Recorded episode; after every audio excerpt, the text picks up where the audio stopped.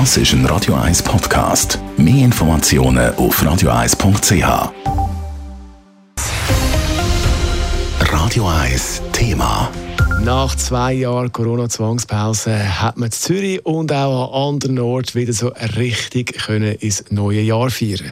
Das große Feuerwerk hat in Zürich 150.000 Menschen angezogen. Sie sind zum Seebecken gekommen oder sie haben von weiter weg von der Weide oder der Polyterrassen aus das Spektakel mitverfolgt. Aber wie sieht die Zukunft aus von dem Feuerspektakel, wenn man da die politischen Diskussionen bzw. an die politischen Diskussionen denkt über das Feuerwerk Feuerwerk am Zürichfest. Da alles kalt berichtet.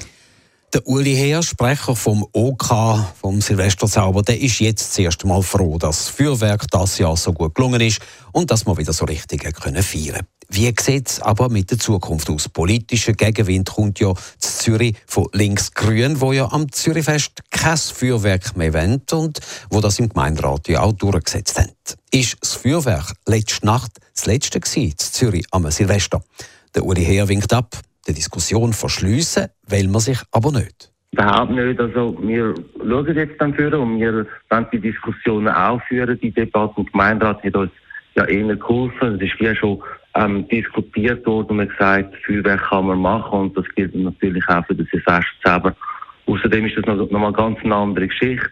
Äh, das Zürichfest ist ja von der Öffentlichkeit finanziert und das Silvester selber privat. Also da könnte dann schon wir allein entscheiden, ob wir das Feuerwerk machen oder nicht. Trotzdem man muss sich auch die Frage stellen, was zeitgemäß ist und was wir in den nächsten Jahren machen können. Wir sind auch sehr offen für Alternativen und würden die ernsthaft in Betracht ziehen. Wir haben ja das gemacht, zum Beispiel letztes Jahr mit den Lichtspielen von Gary Hofstetter. Ähm, es gibt andere Alternativen, zum Beispiel Drohnen, aber das heisst auch schon, wenn es wirklich kalt ist, funktionieren die auch nicht. Also wir stellen uns dieser Diskussion. Nichtsdestotrotz muss man aber auch sagen, wir haben extrem grossen Rückhalt verspürt in der Bevölkerung. Sie haben sich wirklich gefreut auf das Feuerwerk, das stimmt nicht allein an. Und man sieht auch, wie viele Menschen in der Seebeck gekommen sind und überhaupt in der ganzen Stadt das Feuerwerk genossen haben. Und über das dürfen wir schließlich auch nicht wegschauen. Betont wird auch von Seiten der Organisatoren, dass der Silvesterzauber sehr klima- und umweltfreundlich ist, trotz Feinstaubbelastung durch das Feuerwerk. Für, für uns ist Nachhaltigkeit ein sehr wichtiges Thema. Darum können wir auch den ganzen Anlass CO2 kompensieren mit MyClimate. Und dieses Jahr haben wir das erste Mal das Depot eingeführt auf Getränkebecher etc. Und das hat auch wiederum geholfen, hoffen wir, zumindest bis zu 50 Prozent der Abfälle zu vermeiden. Oh, dazu hat es überall auch Helfer für das Recycling und für die Beleuchtung hat man zu 100% Naturstrom eingesetzt. Nennenswerte Zwischenfälle hat es Zürich nicht gegeben, nicht mehr als an einem normalen Wochenende heisst es bei der Stadtpolizei.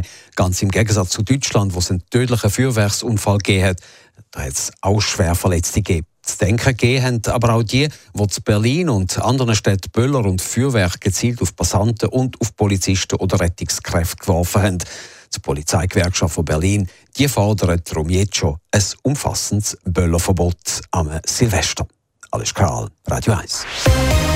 Radio 1 Thema. Jederzeit zum Nachlesen als Podcast auf radio1.ch.